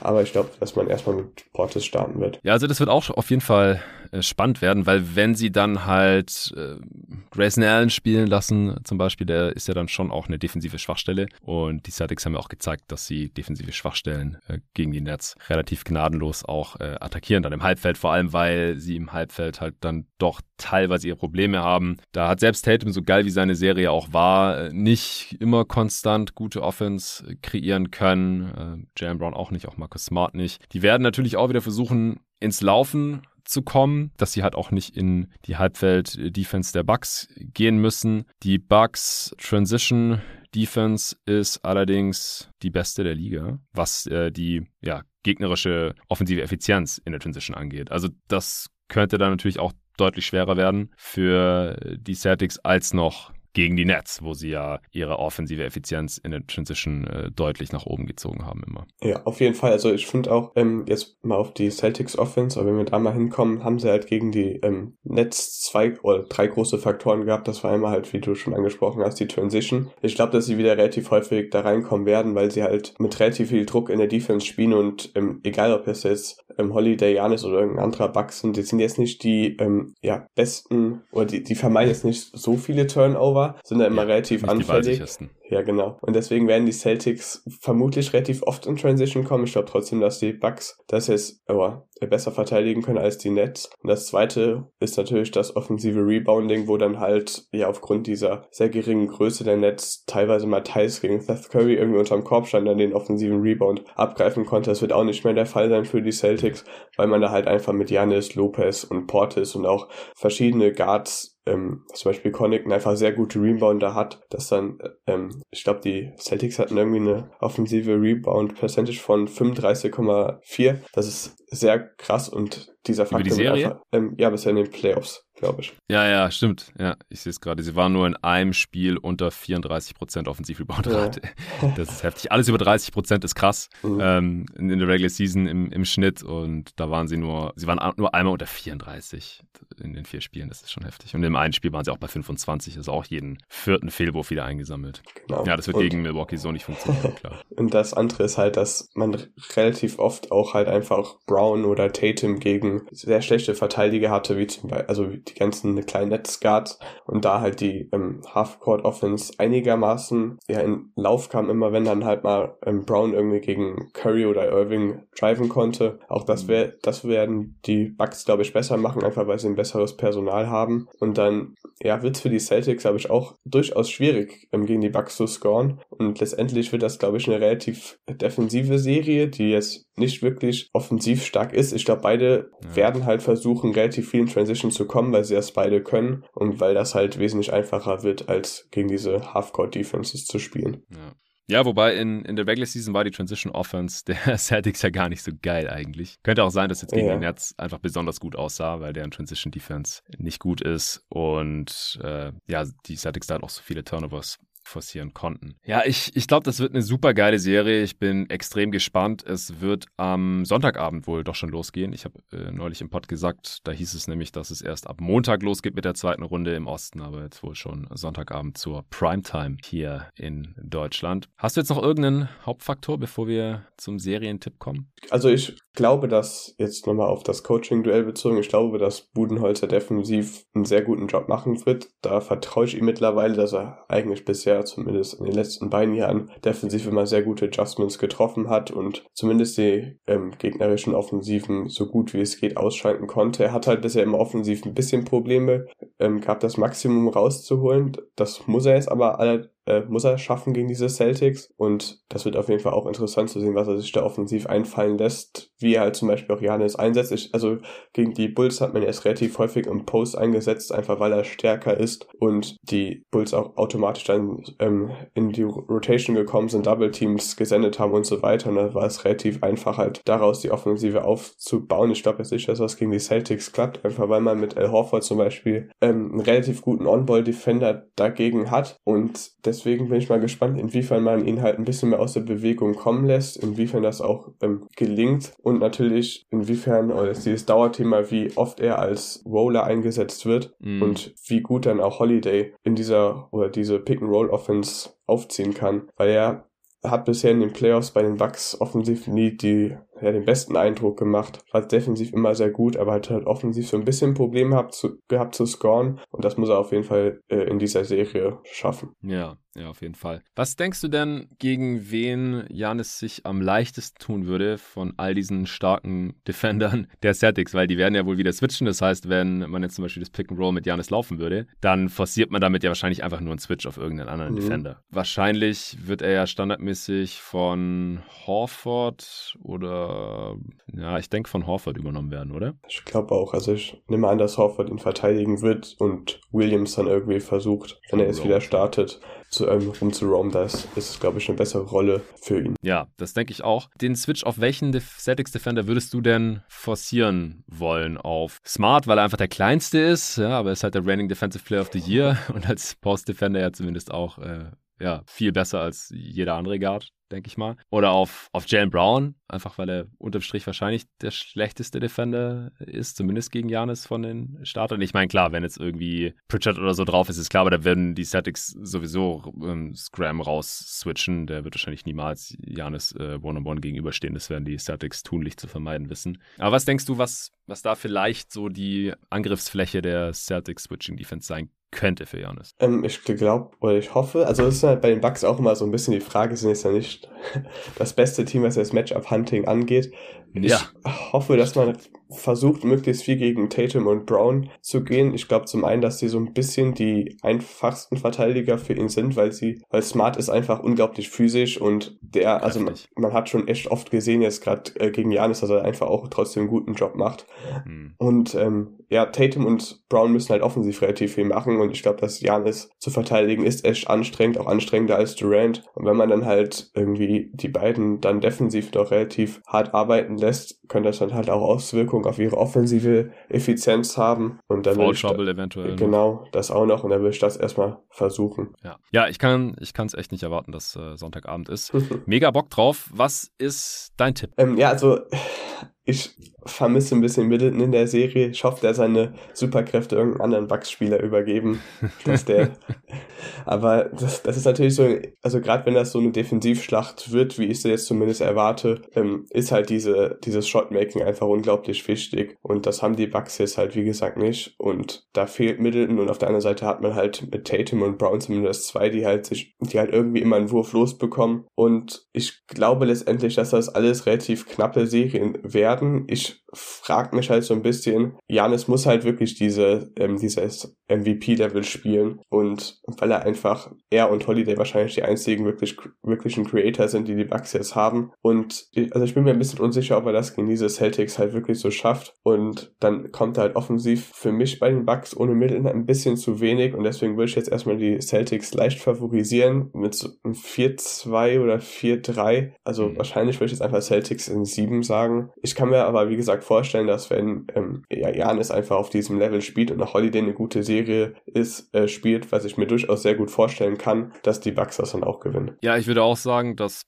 beide Teams hier definitiv gewinnen können. Das kann in die eine oder andere Richtung gehen. Ich denke halt, dass Janis halt ein bisschen seine neuen Moves, äh, die er in der Regular Season ja immer wieder gezeigt hat, jetzt in High-Leverage-Situationen oder gegen die beste Defense der Liga zeigen muss, dass er halt jetzt wirklich mal aus ja. der Midrange und aus dem äh, Post-Up ein paar Go-To-Moves anbringen kann. Weil wenn nicht, dann hat er definitiv ein Problem. Also dann dann wird's übel. Und da freue ich mich schon mega drauf. Ich würde jetzt halt auch leider, also wenn Middleton am Start wäre, dann hätte ich wahrscheinlich Bucks in 6 gesagt oder so. Aber so bin ich auch bei den Celtics in 7. Ja, also ich finde auch bei Janis ist gerade das Playmaking extrem wichtig. Also das hat er verbessert und die Celtics werden halt relativ viel helfen und durchaus dann auch Lücken irgendwo ja für ihn lassen. Und da muss er halt jetzt einfach die richtigen Entscheidungen treffen. Er hat immer noch so manchmal dieses Ding, dass er halt einfach dann so ein Scoring-Tunnel kommt und dann halt einfach irgendwie versucht in die Zone zu rennen und da muss er jetzt einfach einen kühlen Kopf bewahren hier und hm. dann halt, wenn es auch, wenn es das Spiel oder die ähm, Defense der Celtics das halt zulässt, muss er dann halt auch einfach mal vielleicht nur 25 Punkte machen, aber dafür 10 Assists spielen. Und wenn er das dann halt bekommt, dass er halt dieser Playmaker sein kann, dann bin ich ähm, eigentlich auch optimistisch. Das ist für mich so ein bisschen der Knackpunkt halt, ähm, wie gut, äh, wie, gut Janis halt diese ähm, Help-Defense der Celtics durch sein Playmaking ausnutzen kann und vor allem halt auch, wie die anderen Bucks dann ihre Würfe treffen. Ja, bei den Celtics natürlich auch wichtig, was wir jetzt überhaupt schon äh, drüber gesprochen haben. Also David hat es vor ein paar Tagen auf jeden Fall im Pod gesagt. Es wird halt super wichtig, ob die Celtics ihre Dreier treffen oder nicht. Ja. Weil die haben viel bessere Shooter als die Bulls. Gegen die Nets haben sie jetzt aber nur, ich glaube, 34 Prozent ihrer Dreier getroffen. Sie haben einige hochbekommen. Wenn es halt eher im oberen 30er-Bereich ist als im unteren 30er-Bereich, dann sieht ihre Offense halt gut aus. Und wenn sie halt die Dreier bekommen und dann das nicht bestrafen können und in der Zone geht dann natürlich gar nichts äh, gegen diese Bugs, dann, ja, dann sehen äh, die Chancen für die Bugs gleich viel besser aus. Aber ja, das ist halt zu unterschiedlichen Graden natürlich in jeder Serie. So der X-Faktor fallen die Dreier jetzt. Ja, aber ich glaube gerade die Bugs lassen halt sehr gerne ähm, Dreier zu. Also ich glaube, genau. das wird auch erstmal der Gameplan sein, dass halt jetzt so Leute wie Thais, vielleicht auch Horford, White und Smart müssen erstmal quasi Butt oder den, der Bucks Defense beweisen, dass sie ihre Dreier treffen, bevor sie dann ähm, die auch wirklich respektieren. Ich glaube, bis das passiert, wird man halt relativ viel von denen weghelfen und halt versuchen irgendwie Tatum und Brown in der Midrange oder halt in ihren Spots ähm, ja, es möglich eng zu machen. Ja, okay. Dann äh, denke ich, war das jetzt auch schon sehr ausführlich zu Bucks Celtics, dem ersten Zweitrunden-Matchup 2022, das feststeht. Äh, ich habe ein paar Fragen bekommen von den Supportern auf Steady. Wäre jetzt vielleicht gar nicht unbedingt nötig gewesen, weil der Pod jetzt auch so lang genug geworden ist, weil wir jetzt doch zu allen äh, drei Themen hier schon relativ viel gesprochen haben. Aber ich will trotzdem noch ein paar Fragen beantworten und du hast auch Bock. Äh, von daher ich hau einfach mal die erste raus. Das kam nämlich auch eine Frage zu deinen Milwaukee Bucks. Der Vincent Rosenkranz hat geschrieben, hey, liebes jeden Tag NBA-Team, mich würde interessieren, welchen Broadcast ihr euch reinzieht, national oder die regionalen und habt ihr Lieblingskommentatoren? The Zone werdet ihr ja nicht schauen, oder? Äh, und dann noch, ich bin verwundert, dass die Milwaukee-Fans so wenig engaged wirken. Wenige haben das weiße Fear the Deer Shirt an und die Stimmung vor allem bei dem Loss hat eher an ein Regular Season Game erinnert. Täusche ich mich da weiter so? Liebe Grüße. Ja, erstmal die zweite Frage vom Vincent. Jonathan, was ist äh, mit den Bucks-Fans los? Hast du das auch so wahrgenommen? ähm, ja, also es gab auch ähm, in der Regular Season ein bisschen Aufregung, dass halt die Dauerkartenpreise anscheinend stark angezogen wurden also ist natürlich auch irgendwo nach dem Championship Run verständlich, aber dass sich halt dafür halt vielleicht jetzt so ein paar Fans nicht mehr wirklich die Karten leisten können und zum anderen muss man halt einfach sagen, dass es halt auch die Bulls war und jetzt in diesem, in der Bucks Twitter Bubble in verschiedenen Podcasts war es halt auch jetzt eher so die Stimme, äh, die Stimmung sind halt die Bulls, muss man irgendwie durch und dann, dann fangen die Playoffs erst richtig an, dass das halt vielleicht auch ein bisschen auf sich auf die Fans ausgewirkt hat und die Bulls und Milwaukee, also Chicago und Milwaukee sind natürlich auch sehr nah aneinander dran, sodass auch relativ viele Bulls-Fans immer im Pfizer Forum waren. Und das waren, glaube ich, alles so Faktoren. Also ich glaube auch gerade, weil es halt jetzt halt noch nicht, weil es halt die Bulls waren, also ist no disrespect, aber es ist jetzt halt nicht die entscheidende Serie und dass da halt noch die Stimmung jetzt noch nicht ganz auf diesem Level war, wie es jetzt vielleicht letzte Playoffs gerade in den Finals war. Aber ich bin zumindest zuversichtlich, dass es jetzt mit den Celtics und so kommt.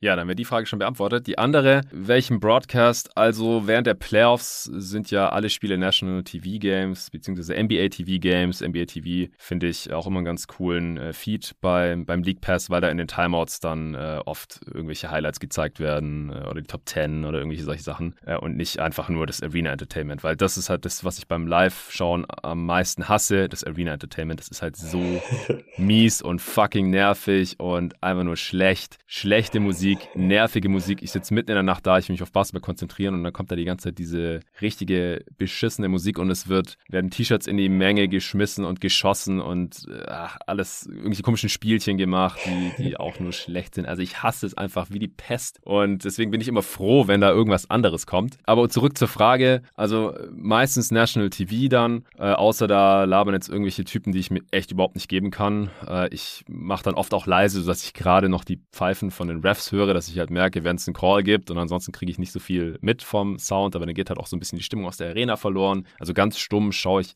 eigentlich eher selten, vor allem nicht in den Playoffs. Und während der Regular Season, ja, da gucke ich halt immer so. Ich, ich kenne eigentlich alle Broadcasts. Ähm, da gibt es ja dann hauptsächlich National Broadcast. Die meisten Spiele sind ja nicht im National TV jede Nacht, sondern bei irgendeinem Local Broadcast. Und dann entscheide ich mich halt immer für den, äh, den ich besser finde. Da werde ich jetzt nicht im Einzelnen runterbeten für alle 30 äh, Local TV Crews, welche ich jetzt gut finde und welche nicht, sondern äh, das habe ich auch schon mal gemacht. Die Frage kam nämlich schon mal für eine Answering Machine vor, vor über einem Jahr schon oder vielleicht sogar schon vor zwei Jahren. Die habe ich damals mit Nico beantwortet.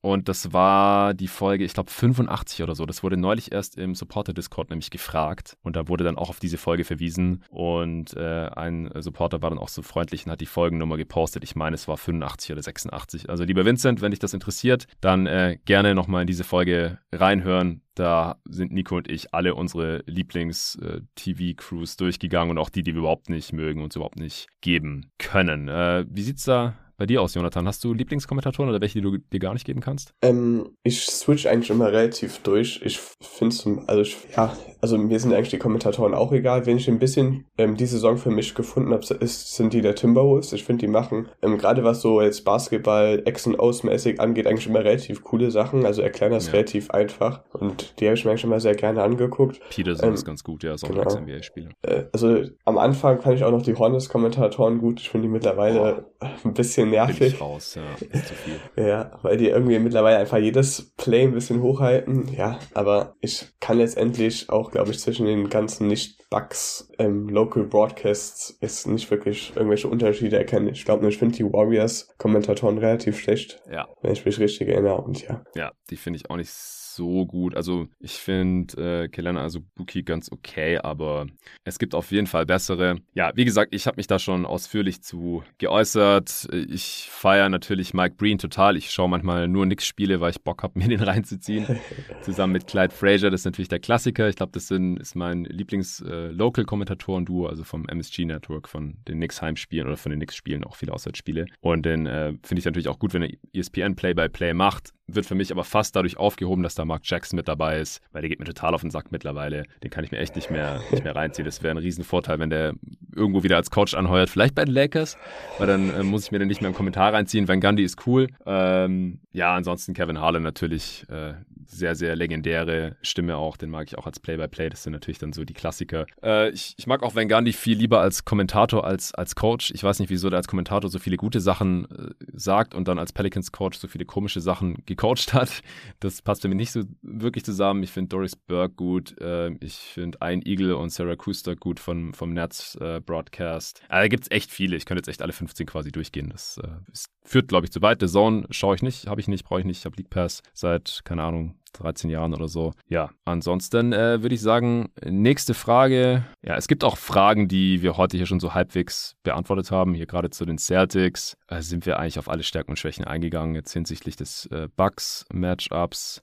Timo Schuladen, das ist eine kurze Frage. Vielen Dank für den super Content jeden Tag. Äh, vielen Dank. Würdest du Kevin Durant immer noch an eins deiner Playoff-Player setzen oder hat die Serie daran was geändert? Interessante Frage. Also ich will eigentlich nicht überreagieren. Auf der anderen Seite hat man jetzt gesehen, dass Kevin Durant halt doch irgendwie zu stoppen ist. Und das hätte ich vorher einfach nicht gedacht. Das haben wir so noch nicht gesehen. Vielleicht ist er jetzt auch schon langsam ein bisschen Post-Prime und hat einfach weder offensiv noch defensiv diese Dominanz, äh, die wir noch vor allem letztes Jahr in den Playoffs gesehen haben und auch davor äh, bei den Warriors, das war vielleicht nicht ganz so der Gradmesser, weil gegnerische Defense sich halt auch noch, irgendwie noch auf Curry konzentrieren mussten. Bei den äh, Thunder war natürlich auch schon heftig gewesen. Ja, ich glaube, ich hätte ihn nicht mehr an eins. Ich weiß aber auch nicht, ob ich da jetzt schon Janis hinsetzen will, weil der hat jetzt halt so einen Test noch nicht gehabt, wird ihn jetzt haben. Ich glaube, da sind wir nach der zweiten Runde dann schon deutlich schlauer. An drei hatte ich ja Luca, den würde ich jetzt auch noch nicht hochschieben wollen. Der hat bisher ja die meisten Spiele verletzt verpasst. Dann im ersten war noch nicht bei 100 Prozent, im zweiten glaube ich auch nicht, aber da war schon wieder sehr, sehr dominant. Bestätigt quasi so ein bisschen äh, meinen Platz 3. LeBron hat es nicht in die Playoffs geschafft, den hatte ich auf 4 und, auf und Tatum hatte ich auf 5. Der würde jetzt halt per Default schon mindestens auf 4 rutschen und stand jetzt eigentlich auch an KD vorbei, weil den fand ich sowohl offensiv als auch defensiv jetzt besser. Und ich wüsste jetzt auch nicht, warum das in anderen Matchups so viel anders aussehen würde. Also im direkten Vergleich mit KD sah einfach viel, viel besser aus, zwei Klassen besser, ehrlich gesagt. Also ich glaube, aktuell wäre meine Top 3 dann halt Janis, Luca, Tatum für diese Playoffs. Und dahinter hat sich jetzt äh, für mich auch noch nicht so viel getan. Da kommen dann halt so Embiid, äh, Jokic, wen hatte ich denn noch? Ich habe sie ja selber sogar gepostet. Im selben Steady Post habe ich nochmal die Grafik reingehauen. Genau, ich hatte Embiid an 6, würde ich jetzt erstmal so lassen. Ist leider wieder verletzt gerade mit seinem gerissenen Band im Daumen. An 7 hatte ich Curry, genau, würde ich da jetzt auch erstmal belassen. An 8 Jokic. Genauso mit all seinen Vorzügen und äh, Schwächen, die wir auch zu Beginn dieses Pods schon besprochen haben. An neuen Devin Booker, der hat ja auch in den anderthalb Spielen, die er gemacht hat, gezeigt, wieso er ist. An 10 Donovan Mitchell, den würde ich jetzt fast schon aus der Top 10 rausdroppen, weil der spielt so mies gerade. Das ist echt unfassbar schlecht. Ist nur die Frage, wenn ich da jetzt reinschieben würde. Butler spielt natürlich gerade geil. Ja finde ich bisher eher enttäuschend in diesen Playoffs, vor allem defensiv eine Katastrophe, offensiv nicht konstant da, Towns ja genauso. Siakam hatte einen schlechten Start in die Serie. Wen gibt es denn noch? Hast du spontan noch jemanden? Trae Young natürlich nicht. Anthony Edwards auch noch nicht konstant genug da. Brent Ingram, ja, mal gucken, wie die Serie noch weitergeht. ja, ist gar nicht so einfach jetzt hier den zehnten Platz spontan aufzufüllen. Ich glaube, ich setze jetzt Jimmy Butler hin. Ja, ich glaube, bei der Frage ja. muss man halt generell noch ein bisschen jetzt die ganzen Playoffs abwarten. Ja, ja, genau sind jetzt ich, Overreactions hier. First yeah. Round Overreactions. ich, ich tue mich bei Durant ehrlich gesagt auch schwer, weil auf der einen Seite will ich jetzt auch nicht overreacten, aber auf der anderen Seite war halt für mich immer, ja, der, oder der große Skill von Durant einfach diese Undeniability. Ich habe halt, im, also ich habe ihn auch immer zumindest mal auf eins oder zwei gesehen, weil er halt einfach jedes Mal einfach scoren kann. Und das hat jetzt halt, hat man jetzt halt zumindest beim Beispiel, dass er es anscheinend ähm, nicht immer kann. Also es war natürlich jetzt auch eine perfekte Defense und so weiter. Aber ja, es ist auf jeden Fall schon eine Schwächung und jetzt auch mal äh, ein bisschen größere Overreaction zeigt vielleicht halt auch einfach, dass er jetzt vielleicht nicht der eine, also jetzt gerade ohne so wie Curry halt nicht der Creator ist, der jetzt alles, halt diese Offensive auf dem Playoff-Niveau alleine auf ein hohes Niveau heben kann. Aber man muss natürlich auch einfach sehen, was er dann letztes, letzte Playoffs gegen die Bucks zum Beispiel gemacht hat. Und ja, in, endlich kann man dann in der Offseason große Debatten drüber führen. Sind auch alle sehr interessant. Aber ja, dann äh, kommen wir zur nächsten Frage von Jan Zenner, finde ich auch ganz interessant. Er schreibt, hey, hätte gleich zwei Fragen. Erstens, ist das normal, dass es so viele enge Serien und Spiele in den Playoffs gibt? Habe in den letzten Jahren eher aus der Ferne nicht das Gefühl gehabt und jetzt gab es gestern Nacht zwei, drei Spiele mit echt knappem Ausgang und die Hälfte der Serien ist aktuell mit nur einem Spiel Unterschied und nur ein Sweep. Also, Luke hat ja neulich gesagt, dass es äh, seine Lieblingsplayoffs bisher sind, die er halt miterlebt hat. Jetzt ist Luca zehn Jahre jünger als ich und du, glaube ich, auch mindestens. Wie alt bist du nochmal? 19. Ah, du bist ja, Gott, ja, richtiger Jungspund. Ja. Ähm, deswegen, All-Time würde ich jetzt persönlich wahrscheinlich nicht mitgehen. Ich weiß nicht, äh, wie es dir da geht. Ich habe jetzt einfach mal über die Playoffs der Jahre, die ich jetzt natürlich auch super intensiv äh, miterlebt habe, wo ich alle Serien gecovert habe und fast alle Spiele gesehen und hier in diesem Podcast besprochen habe, also 2019, 2021 und halt diese. Und ich finde es eigentlich normal, könnte man jetzt natürlich noch irgendwie ja, mathematisch evaluieren, so über wie viele Spiele ging es oder wie groß sind die Point Differentials in den Serien im Schnitt gewesen oder irgendwie sowas. Aber ich fand letztes Jahr zum Beispiel halt auch richtig nice. Ähm, da gab es auch nur einen Sweep, Bucks gegen Heat und das war trotzdem irgendwie eine interessante Serie. Vor allem das erste Spiel war auch super spannend. Ähm, Nets Celtics, ja, das war eher einseitig. Hawks Knicks fand ich eine spannende Serie, auch wenn das auch in fünf Spielen durch war. Zum Beispiel Sixers, Wizards, das war auch sehr einseitig, okay. Aber Nuggets Blazers zum Beispiel fand ich auch eine super spannende, unterhaltsame, interessante Serie. Es ging über sechs. Clippers Mavs natürlich eine All-Time First-Round-Series mit dem Seven Gamer, super spannend. Äh, Comeback von den Clippers, Kawhi im Terminator-Modus gegen Luca, der richtig krass war und so weiter. Suns Lakers war auch eine sehr, sehr spannende Serie. Ähm, ja, leider bei beiden Teams dann Verletzte, Chris Paul, AD und so. Und natürlich dann mit dem besseren Ende für meinen Phoenix Suns. Das äh, wird natürlich auch lange im Gedächtnis bleiben. Jazz Chris fand ich auch geil, weil Moranta einfach so gut war, war nach fünf Spielen auch schon durch. Und ich finde halt, dieses Jahr ist es jetzt vor allem im Osten leider nicht so spannend geworden, wie äh, man sich das vielleicht vor ein paar Wochen noch erhofft hatte, weil alle Serien sind da jetzt eigentlich theoretisch durch. Mal sehen, was die Sixers noch so in petto haben, ob die wirklich das erste Team werden, die eine 3-0-Führung abgeben. Ähm, aber ansonsten, ja, Bucks Bulls ist durch, war nicht spannend. Äh, natürlich Celtics Nets, der Sweep. Das war eine coole Serie, viel besser. Also es war der drittknappste Sweep aller Zeiten, wie David hier äh, im Pod vor ein paar Tagen gesagt hat. Heat Hawks fand ich auch interessant und unterhaltsam. Im Endeffekt ist leider auch relativ deutlich. Und ja, im, im Westen, da finde ich es schon deutlich spannender. Das ist jetzt halt nur die eine Serie durch, natürlich Nuggets Warriors, Mavs Jazz. Mal sehen, äh, könnte ein Spiel 7 geben, Suns Pelicans könnte noch ein Spiel 7 geben und Grizzlies Wolves wohl auch. Und da halte ich es äh, ehrlich gesagt für gar nicht so unrealistisch, dass es ein siebtes Spiel gibt. Aber wir hatten auf jeden Fall auch schon spannendere äh, erste Runden, wo es ich meine, im Endeffekt gibt es ja vielleicht äh, vier Spiel sieben. Dann ist es bestimmt All-Time oben mit dabei, aber es könnte jetzt genauso gut gar kein Spiel sieben geben. Das, das würde ich jetzt noch nicht sagen, dass es die spannendsten Playoffs ever sind. Auch so von den einzelnen Spielergebnissen her. Es ist super unterhaltsam, aber das sind die Playoffs aus meiner Sicht eigentlich immer. Wie siehst du das? Ja, also ich fand gerade im Osten, also ich fand die Matchups vorher auch alle sehr interessant. Also auch sowas wie Hawks Heat, aber ähm, die wurden halt relativ schnell sehr einseitig und ich finde halt auch gerade im Westen von diesen drei Serien, die jetzt spannend sind, waren jetzt halt zumindest, also meiner Meinung nach sind jetzt halt zwei auch nur spannend, weil es halt Verletzungen gab. Ich glaube, dass die Phoenix mit Booker halt ähm, keine Probleme gegen New Orleans hätten und dass auch mhm. ähm, Dallas, Utah mit einem von Anfang an fitten ähm, Doncic relativ easy weggezockt hätte. Ich finde, ähm, ja. Grizzlies Wolves ist eine absolut geile Serie. Ich bin da richtig verliebt, einfach weil es da irgendwie, ähm, ja, Morant und Edwards sind einfach super ja, faszinierende Spieler, aber gleichzeitig ist die Serie auch irgendwie so wild. Das sind teilweise extrem dumme Sachen dabei. Ich fand das auch, also ja. das war das Beispiel letzte Nacht, wo dann, glaube ich, die Christies auch am Ende in Führung waren, auf einmal Moran so ein Eliup mitten in Traffic spielen wollte und so weiter. Und das, also mhm. ich hoffe echt, dass es da ein Game 7 gibt. Aber sonst finde ich einfach, ja. also die Playoffs haben extrem viel Potenzial, finde ich jetzt in der zweiten Runde. Also was da teilweise für Matchups sind. Ich hoffe echt, dass zumindest die Starspiele alle fit bleiben. dann können wir, glaube ich, nach der zweiten Runde und auch den ja, Eastern Conference Finals und Finals nochmal drüber reden. Das kann, also es hat auf jeden Fall Potenzial, glaube ich, einer der besten Playoffs zu werden. Aber da müssen jetzt ja. die Zweitrunden-Matchups abliefern. Wir hatten halt bis jetzt, finde ich, noch nicht diese Serie auf, äh, diese spannende Serie auf sehr hohem Niveau mit verschiedenen Starspielern auf beiden Seiten. Das könnte jetzt ja. zum Beispiel so auf die Celtics Bucks werden oder auch jetzt ja, Mavericks, Suns und so weiter. Ja, genau. Das denke ich auch. Also die zweite Runde, die, die könnte wirklich abliefern. Zweite Frage von Jan. Äh, wie sind Jamorans Shooting Skills und wie erklärt ihr euch den krassen Upswing in den Freiwürfen in der zweiten Halbzeit? Erste trifft er gefühlt keinen und zweite alle. Dazu nimmt er aus meiner Sicht kaum einen Dreier, in Klammern außer den einen zum Ende des letzten Spiels. Kann er die nicht oder will er nicht? Chancen gab es aus meiner Sicht in den letzten Spielen schon ein paar, sind jetzt am Ende doch mehr als zwei Fragen, wobei es sich auf die Themen besonders spannende Playoffs und Jamorans Shooting runterbrechen lässt. Äh, ja, danke Jan. Also ich glaube, das kann man ganz kurz halten. Die meisten Spieler, wenn sie die Dreier nicht nehmen wollen, dann wollen sie nicht, weil sie nicht können.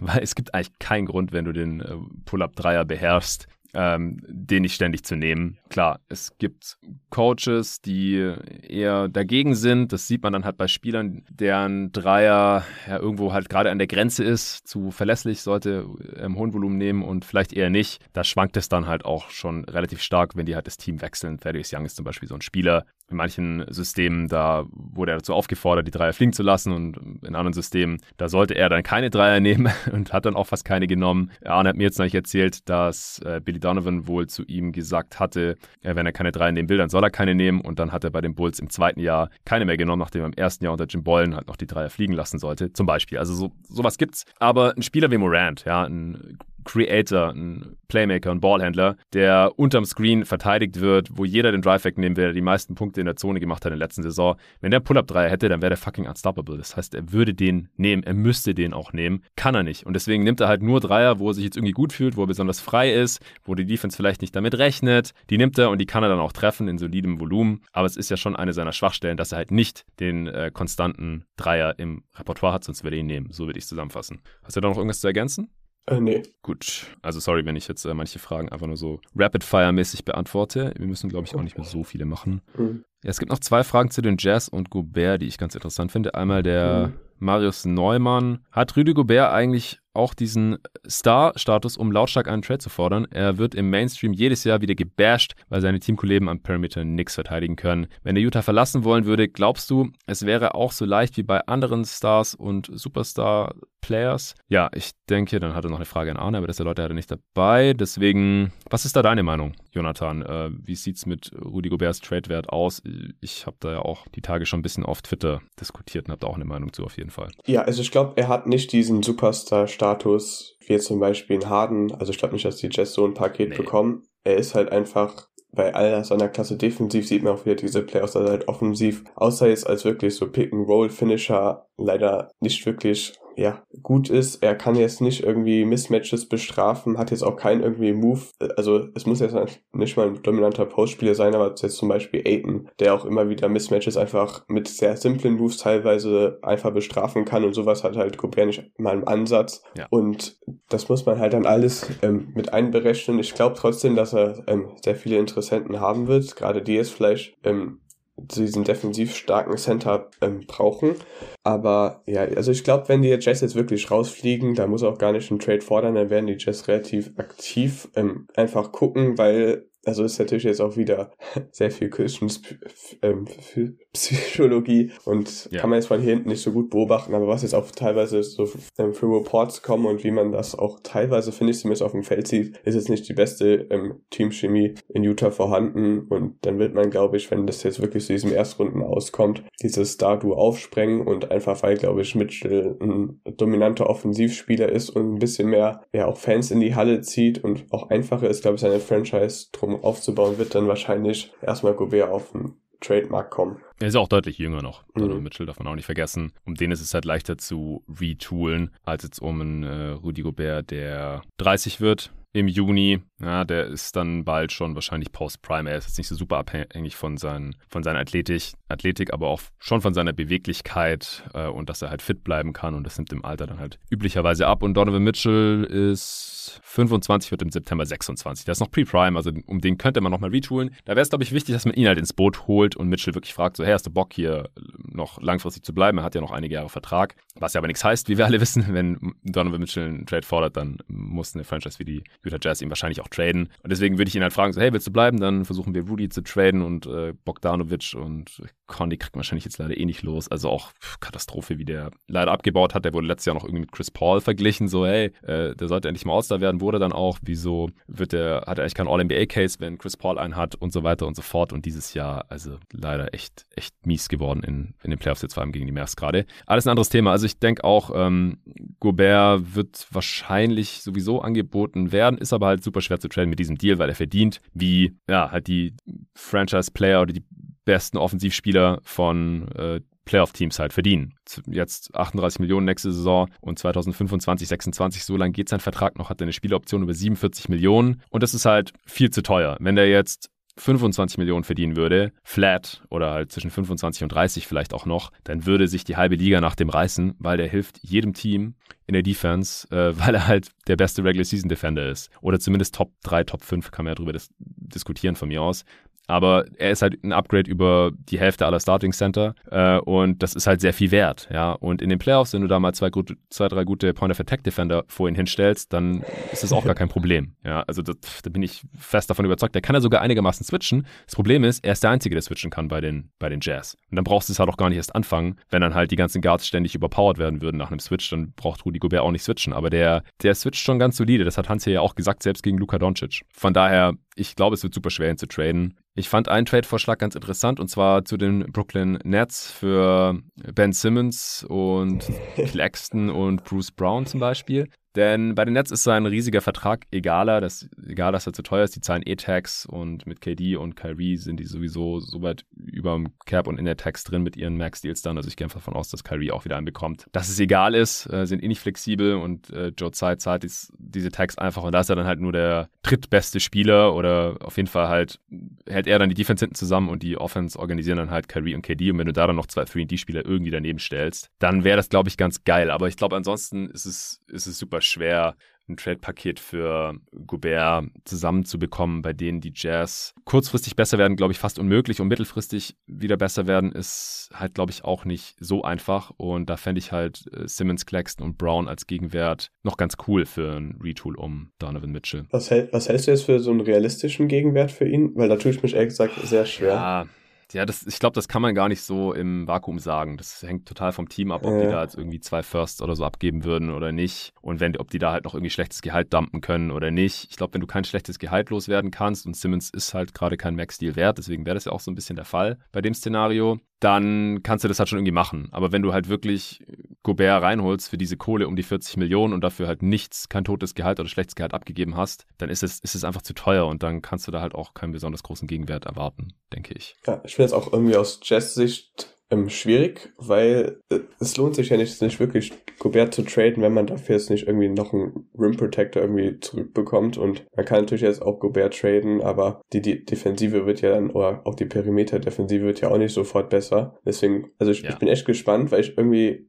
aktuell noch ein bisschen, äh, ich tue mich noch schwer, da jetzt ein Paket zu finden, was jetzt sich auch einfach lohnen würde für die Jazz, wo man jetzt wirklich sagen kann, sie werden besser und auch gleichzeitig einfach, also was dann auch halt Teams abgeben wollen, weil wenn man sich jetzt Gobert reinholt, also natürlich ist jeder Vertrag tradebar, aber trotzdem legt man sich dann erstmal auf einen Spieler fest, der es halt wahrscheinlich bald ein bisschen abbauen wird, jetzt langsam Post-Prime kommt und halt einen riesen Vertrag hat. Und ich glaube jetzt nicht, dass da ähm, ja, Teams wirklich viel abgeben wollen und ich weiß jetzt nicht, inwiefern er noch auf dem Trademark ist, aber wenn man zum Beispiel einen Turner, den aber anscheinend ja irgendwie keiner haben will, aber für deutlich geringeren Preis einfach bekommen kann, dass das jetzt nicht einfach ja, eine bessere Alternative ja. ist. Na, vielleicht ja, ist nicht ganz so Gobert gut. Gobert ist wenigstens ist. nie verletzt und Turner ja. ist dauernd verletzt zum Beispiel. Und Gobert ist definitiv schon noch besser als Turner, dafür ist er offensiv ähm, ja, viel einseitiger. Aber ich meine, die Jazz hat mit Rudy Gobert die beste Regular Season Offense mhm. mit riesigem Abstand. Also der ist für, schon für Offense und Defense in der Regular Season ähm, ein Floor Raiser und halt in gewissen Konstellationen auch ein Ceiling Raiser, glaube ich. Deswegen, ich würde Goberts Value da echt nicht äh, unterschätzen, äh, weil die Jazz kein Five-Out verteidigen können, wenn er mit auf dem Feld ist. Da, da hat er keine Schuld dran, zum tausendsten Mal jetzt. Ich glaube halt, es muss ein Team sein, wo, das, wo die Finanzen auf Jahre hin eh schon im Eimer sind, weil man halt schon ein, zwei Max-Deals rausgegeben hat an ältere Stars. Zum Beispiel bei den Blazers mit Damon Lillard, wenn der bleiben will, trifft es ja auch zu. Ähm, aber sonst gibt es einfach wenig solche Situationen, die halt auch noch ein, ein Center gebrauchen können. Der Lukas Heigl hat noch eine Frage gestellt, die können wir, glaube ich, ganz schnell beantworten. Er schreibt, grüß dich, Jonathan. Was, es ist übrigens witzig, dass es ja dann immer auf dich und mich heute zutrifft, wenn jemand schreibt, grüß dich, Jonathan. Äh, was ich mich bei den Jazz schon seit Jahren frage, warum spielen sie in den Playoffs nicht viel konsequenter mit Zone? Zwei solide Flügelverteidiger, O'Neill und Bogdanovic oben, die beiden schlechten, Clarkson und Mitchell in die Ecken und Gobert in die Mitte. Dann könnte dieser bei Drives viel leichter aushelfen, ohne einen offenen Eckendreier zu ermöglichen. Mit seinen langen Armen kann Gobert zudem die Mitteldistanz halbwegs mit abdecken. Schlechter als aktuell könnte es ja kaum funktionieren. Klar kann Gobert nicht 24 Sekunden lang unter dem Korb stehen, aber wenn er das mit den Sekunden in der Zone halbwegs geschickt macht, sollte er das auch gegen eine Five-Out-Aufstellung, sollte das auch gegen eine Five-Out-Aufstellung gehen. Äh, ja, also das mit den defensiven drei Sekunden ist überhaupt nicht das Problem von Gobert, das, das kann er gut. Das Ding ist, die Jazz mit Gobert, äh, die, die spielen ja sowieso schon so halbwegs Zone. Die meisten guten Defenses machen das ja mit dem Rim Protector, dass der immer irgendwo in der Nähe von, von der Zone halt geparkt wird. Das wäre eigentlich gar nicht jetzt hier das Upgrade. Das Problem ist ja das, was drumherum passiert und das würde mit einer Zone überhaupt nicht gelöst werden. Da wären ja trotzdem ständig offene Dreier, weil Gobert ja dann in der Zone ist und dann spielen die Five Out. Das heißt, draußen ist die ganze Zeit 5 gegen 4 und wenn du da vier schlechte Perimeter Defender hast, dann wird das halt ständig ausgespielt. Das Problem ist ja auch, dass Zone in der NBA nicht funktioniert, weil NBA Offenses viel zu gut sind für eine Zone. Das wird halt mal eingestreut, um halt irgendwie zu verwirren. Äh, zum Beispiel, manche Teams machen das dann über ein halbes Viertel, wenn nach einem Made Basket oder so, dann spielen die halt Zonenverteidigung oder eine Matchup Zone oder eine Box and One. Das haben wir heute nach die Warriors zum Beispiel auch wieder gemacht gegen Jokic. Aber Zone kannst du halt spielen in, in unteren Ligen, wenn die Gegner nicht genug Shooting haben oder nicht genug Ballmovement haben oder einfach nicht schlau genug sind, um das auszuspielen. Das klappt in der NBA einfach nicht. Deswegen macht es niemand mehr als, ich weiß nicht, ich glaube, die Teams, die die meisten, meiste Zone spielen über die Regular Season, die machen das so in, keine Ahnung, 5 bis 8 Prozent ihrer defensiven Possessions. Mehr kannst du es nicht machen. Du wirst einfach ausgezockt, vor allem in den Playoffs und vor allem gegen Five Out. Gegen Five Out kannst du keine Zone spielen. Das funktioniert nicht. Deswegen sehen wir es nicht. Das ist der Grund. Und deswegen ist auch keine Option für die Jazz. Genau, und ich nochmal kurz dazu. Ich finde halt jetzt auch gerade nochmal auf die Mavericks bezogen. Können, kann man halt, wenn man es ein bisschen Man-to-Man -Man verteidigt, ein bisschen besser kontrollieren, als wer die Dreier nimmt. Und ja, also man kann natürlich jetzt, wenn Green oder Kleber ähm, ihre Dreier treffen, darauf kann man halt einfach mal wetten, dass sie es halt nicht machen und wenn sie es dann nicht treffen, was jetzt auch zum Beispiel bei Kleber ja vor den, weil es gegen Ende der Regular Season echt nicht ähm, gut lief, kann man halt einfach drauf wetten und bei der Zone, ja, bekommen dann halt eher noch die guten Shooter halt einfach offene Dreier und gerade wenn du dann sehr guten Creator wie Luca hast jetzt mittlerweile, ähm, dann nimmt dir die Zone, wenn du die dauerhaft spielst, wie du gesagt hast, einfach auseinander. Komplett. Ja. Okay, es gibt noch viele coole Fragen, wir haben leider keine Zeit mehr. Äh, ich werde versuchen, ähm, die nächsten Pods, das werden wieder Supporter-Folgen sein, äh, da noch ein bisschen drauf einzugehen, wenn ich über die einzelnen Serien, Matchups und Spiele hier noch spreche. Äh, danke an alle Fragesteller. Wenn ihr auch Fragen stellen wollt und alle Folgen von Jeden Tag NBA hören wollt, dann dürft ihr gerne supporten auf steadyhq.com slash jeden Tag NBA. Den Link gibt es auch in der Beschreibung dieses äh, Podcasts, genauso äh, das Twitter-Handle von Jonathan Hammacher. Dann könnt ihr dem folgen auf Twitter und seine Basketballanalyse dort lesen. Ansonsten noch danke an AG1 fürs Sponsoren dieser Folge. Allen Dank fürs Zuhören und bis zum nächsten Mal. Tschüss.